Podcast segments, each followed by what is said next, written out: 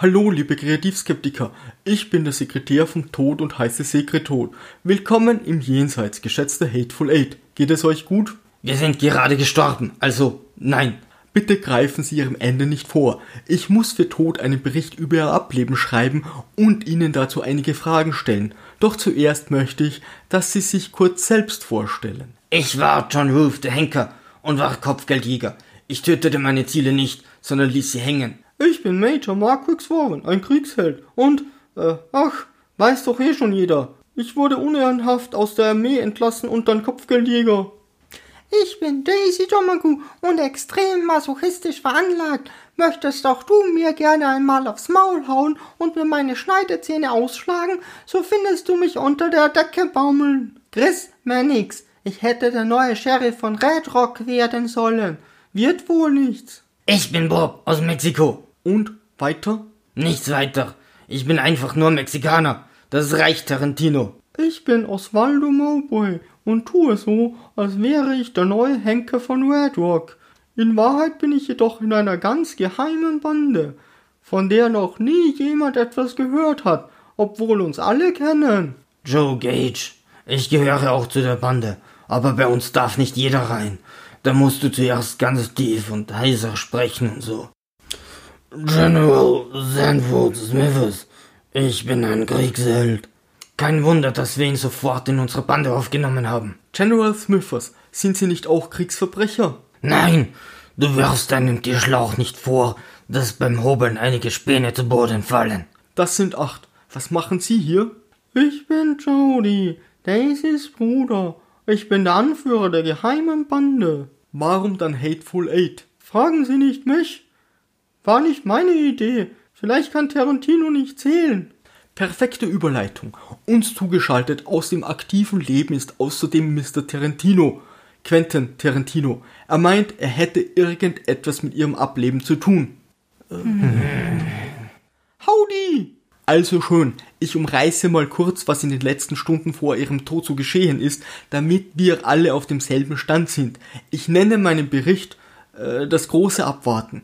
Roof war mit der gefangenen Daisy auf dem Weg nach Red Rock, wo er sie richten und hängen lassen wollte.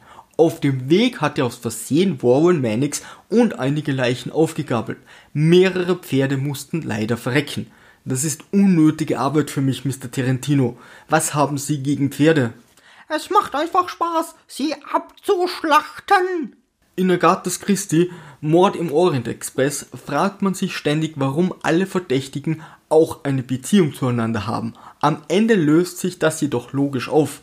Wie ist das bei Ihrer Geschichte? Das geht bei den vielen Buchstaben im Skript und bei den vielen Bildern auf der Leinwand unter. In einem kleinen Laden im Nirgendwo treffen sich ganz zufällig acht Personen in einem Schneesturm, der später nicht mehr thematisiert wird.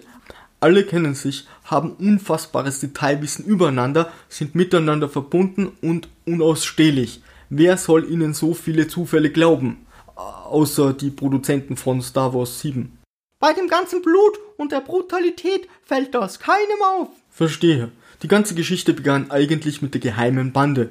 Ihr seid eiskalte Killer und habt Minnie und alle anderen bis auf General Sanders niedergeschossen. Danach hattet ihr genug Zeit, die ein oder andere Falle für Roof vorzubereiten. Doch ihr habt euch offensichtlich entschieden, vorerst abzuwarten. Wolltet ihr ausharren, bis er sich mit Daisy schlafen legt? Jody? Ach, wissen Sie, die Reise und die Vorbereitungen waren ziemlich anstrengend. Dann wurde es auch noch furchtbar kalt. Wir mussten uns erst ein bisschen aufwärmen. Ruf, Daisy, Warren und Mannix erreichten den Laden. Jedes Mal, wenn die Tür geschlossen werden musste, brüllten alle, als würden sie aus einer Bananenrepublik kommen und gleich erfrieren. Mr. Tarantino, warum? Das nennt man gutes Dialogwriting. Warum habt ihr Ruf nicht einfach erschossen, als er euch beim Nageln über eine Minute den Rücken zugedreht und noch keinen Verdacht geschöpft hat? Ihr wart fünf gegen einen. Oder später, als er sich Kaffee holte und euch wieder den Rücken zudrehte. Warum habt ihr abgewartet? War die gewählte Vorgehensweise die beste, die euch möglich war? Dumme Frage. Da wir alle tot sind, kann man im Nachhinein mit Fug und Recht behaupten, dass das nicht ideal verlief. Aber ich saß ja unter der Luke im Keller. Fragen Sie doch mal die anderen Genies. Mr. Tarantino, was sagen Sie zu dem unnötigen Abwarten? Laut Arbeitsvertrag mussten die meisten Schauspieler ganz schön viel Text runterleiern, bis ich sie erschießen lassen durfte. Kurt Russell und Samuel L. Jackson hatten besonders textlastige Verträge. Verstehe. Auch wenn Mr. Tarantino die Zufälle schön redet, so wäre es wohl fast unmöglich, dass Mannix genau im richtigen Moment durch den Schnee stapft und in ihre Kutsche einsteigt, Mr. Hoof. Auf dem Weg zu Mini waren sie bereits sehr skeptisch und später hegten sie den ersten konkreten Verdacht. Einer ist nicht der, der er vorgibt zu sein. Ist ihnen da nie in den Sinn gekommen, dass einfach alle, die schon im Laden auf sie gewartet haben, zu den Bösen gehören? Ich hatte doch noch so viel Text und Tarantino hat mir gesagt, dass ich auch abwarten muss, bis die anderen ihre Lines eingesprochen haben. Mr. Mowbray, später wird klar, dass sie tatsächlich um Daisy besorgt sind. Als sie erfahren haben, dass mit Mannix der neue Sheriff von Red Rock kommt, war es da schlau, sich als der neue Richter auszugeben? Äh, was sollte Ruth daran hindern, Daisy sofort zu verurteilen und zu hängen? Ähm, äh, so habe ich das noch gar nicht gesehen. Sie betonten sogar noch, dass sie den Unterschied zur Lynchjustiz ausmachen. Man denkt sich, doch nun, da sie da sind, kann es losgehen. Und wofür war die Aufteilung des Raums in Nord und Süd? Ich dachte, Gage unterstützt meine grandiose Idee. Ich konnte ja nicht wissen, dass niemand auf mich hört. Major Warren, Sie haben schon bei Bob Verdacht geschöpft. Sie wussten, dass Minnie keine Mexikaner mag, niemand auf Sweet Daves Sessel sitzen darf, kennen den Eintopf, wussten von der Hutabnahmepflicht, dass die beiden unmöglich verreist sein können und sehen eine Bohne und das fehlende Glas Süßigkeiten. Au Augenblick, äh, Mr. Tarantino, unter welcher Persönlichkeitsstörung leiden Minnie und Sweet Dave eigentlich, wenn sie nach so vielen Regeln leben müssen? Von was reden Sie da eigentlich? Ich finde das ganz normal. Kennen Sie die Delphonics oder die Stettler Brothers? Wo ist mein Zippo? Und darf ich mal an den Füßen von Daisy lecken?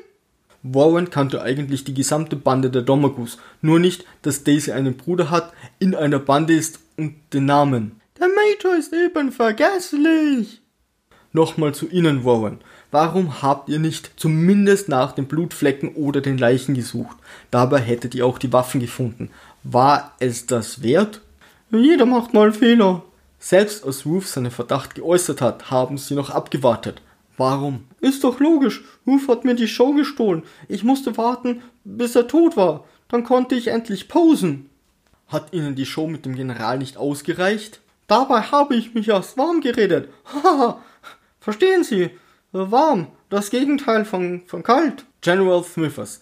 Sie hassen Schwarz und haben sofort klargemacht, dass sie kein Wort mit Warren wechseln wollen. Anschließend baten sie ihn Platz zu nehmen und vertrauten ihm persönliche Informationen an. Äh, warum? Sparen Sie sich diese dummen Fragen. Inzwischen weiß ich auch, dass das keine Glanzleistung war. Mannix. Eigentlich wären sie der einzige nette Charakter. Ruth schlägt ständig eine Frau, Warren und Smithers sind Kriegsverbrecher und die anderen sind in einer entscheidungsgehemmten Bande. Allerdings haben sie sich ständig mit anderen verbündet und sie anschließend wieder verraten. Unter all den Hateful Eights sind sie wohl der unsympathischste. Das musste ich ja. Oder wie klingt für Sie der Hateful Seven und der Sheriff? Sie haben Warren von Anfang an gehasst und haben sich mit Smithers gegen ihn gestellt. Smithers hat sogar ihren Vater gelobt. Am Ende wurden sie mit Warren plötzlich beste Freunde. Vater, Vater, Fahrradkette. Sie haben zugelassen, dass Ruth andere entwaffnet. Das ist Diebstahl. Und sie haben nichts getan.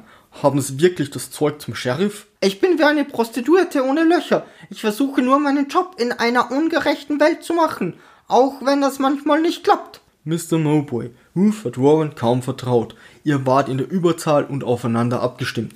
Warum habt ihr euch entwaffnen lassen? Wir haben auf Jodys Befehl gewartet, doch der hat gerade im Keller an sich selbst herumgespielt. Ruth fühlte sich sicher, als er euch entwaffnet hat. Ihr hättet jederzeit die versteckten Pistolen holen und ihn einfach liquidieren können. Euch lag offensichtlich etwas an Daisy. Selbst als ihr Ruth im Sterben ihre Schneidezähne ausgeschlagen hat, habt ihr abgewartet. Äh, welcher Befehl hat euch da gefehlt? Jetzt! Oder los geht's! Nun zu Ihnen, Gage. Das mit dem Viehtrieb und Ihrer Mutter ist ja voll die geile Geschichte. Aber normalerweise sind wir von Ihnen Interessanteres gewohnt. Äh, naja, ich trinke seit einigen Jahren manchmal gerne einen über den Durst, auch am Set. Und jetzt traut mir Quentin nicht mehr die so viele Lines zu. Ich dachte, Mowbray würde mir helfen, doch der hat nur dumm rumgelacht und sich sogar widerstandslos entwaffnen lassen. Sie haben gesehen, wie Ruth Daisy zugerichtet hat. War es da wirklich clever, den Kaffee zu vergiften? In seinem Todeskampf hat er sie noch ganz schön zugerichtet. Clever ist ein verdammt starkes Wort. Wahrscheinlich hätte man auch einen leicht optimaleren Weg wählen können. Also schön. Dann ist Ruth gestorben und Warrens Show begann. Sie scheinen mehr über Minnie zu wissen als andere über ihre gesamte Verwandtschaft und sogar sich selbst. Reden Sie unsere kleine Miederwarenladenbesitzerin hin und wieder? Nö, gar nicht. Ich bin nur ein aufmerksamer Beobachter und Zuhörer. Sie hatten gefühlt 1000 Informationen, wussten nichts von der Bodenluke und haben sich die Eier wegschießen lassen, auf einer Skala von 1 bis 10. Wie stolz sind Sie jetzt auf sich? Jeder macht mal Fehler. Äh, Es war viel los und ich gerade am Posen. Ich konnte doch nicht ahnen, dass Daisys idiotischer Bruder die halbe Nacht im Keller wartet äh, und erst jetzt auftaucht. Sie haben mit Ihrer Hercule Poirot Nummer so lange gewartet, bis alle tödlich verwundet waren. War es das wert? Natürlich nicht. Aber wann hat man schon einmal die Gelegenheit, vor harten Jungs eine halbe Stunde auf und ab zu marschieren äh, und einen Monolog zu halten? Äh, Da habe ich nicht lange überlegt. Bob, hat sie Minnie schlecht behandelt, als sie in ihren Laden kamen? Nö, überhaupt nicht. Äh, Die war voll lieb. Könnte es sein, dass sich Warren den ganzen Mist sowie den Brief einfach ausgedacht hat? Genauso ist es. Der steckt nämlich mit diesem Tarantino unter einer Decke. Die ganze Rückblende war nur inszeniert. Jody, nachdem sie die halbe Nacht im Keller verbracht haben, haben sie sich sofort ergeben und wurden erschossen. Sind sie mit ihrer Leistung zufrieden? Ich musste schon so dringend auf die Toilette, dass ich einfach nicht mehr warten konnte.